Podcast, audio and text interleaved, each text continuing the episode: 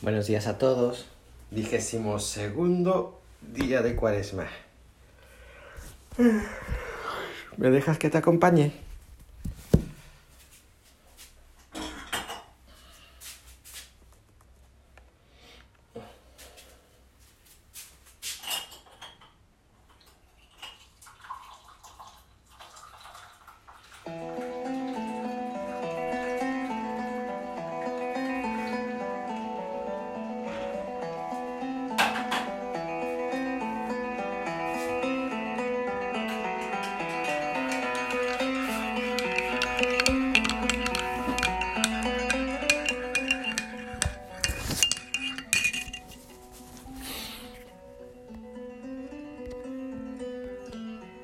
Todos hemos escuchado te quiero que ahora suenan a risa, ¿verdad?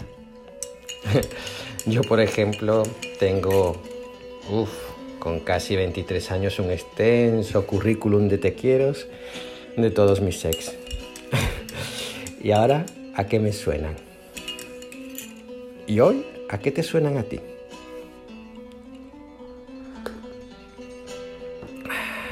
Quizás ocurra igual hoy con los te quiero que tantos cristianos pronunciamos. Y es que el amor en labios de Cristo no suena igual que en nuestros labios.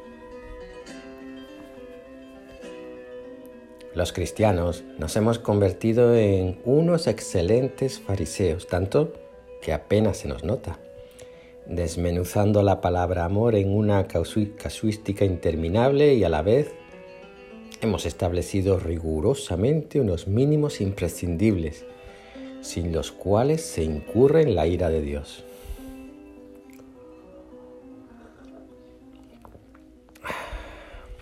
Y lejos de ser posada para peregrinos, descanso para víctimas recogidas por samaritanos,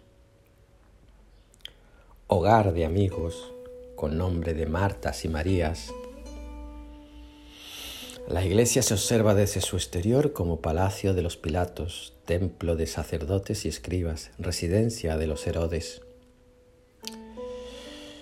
Y del proyecto de acogida, de abrazo, de generosidad, en la mayoría de los casos solo queda como requisito de mínimos un paternalismo dañino y un tufo a sobrevivir que envuelve y pringa de intereses cualquier acción y pensamiento. ¿Y nosotros? ¿Cómo miramos a los que nos rodean? ¿Los escaneamos para ver si cumplen los requisitos que nosotros mismos consideramos para, por ejemplo, ser pobres y dignos de nuestra ayuda? ¿Cuántos de esos que escaneamos se quedan en el camino tras nuestro examen? Y de aquellos que, acogemos, de aquellos que abrazamos, ¿cuántos de ellos mismos queda, queda sembrado en nuestra vida como fruto de comunión? O quizás los acogemos desde la distancia espiritual del que desde su atalaya dogmatiza, atiende y aconseja con recelo a terminar pringado de miseria ajena.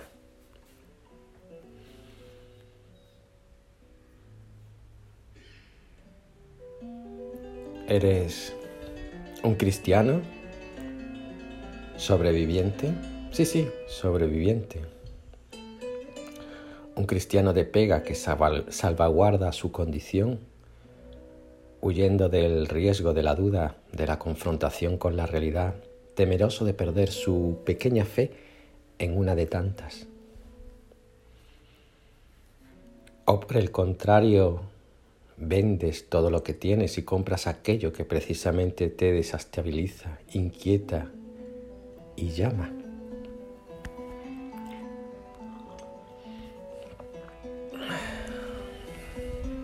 Amamos los unos a los otros. ¿Te has preguntado alguna vez si sonará igual en tus labios que en los de Cristo? Hoy, Él mismo, en este vigésimo segundo día de Cuaresma, te escucha. Te escucha y espera escuchar con parecida belleza, con parecida delicadeza, con parecido deseo, ese te amo que le dedicas a tu hermano, al que él pronuncia cada día.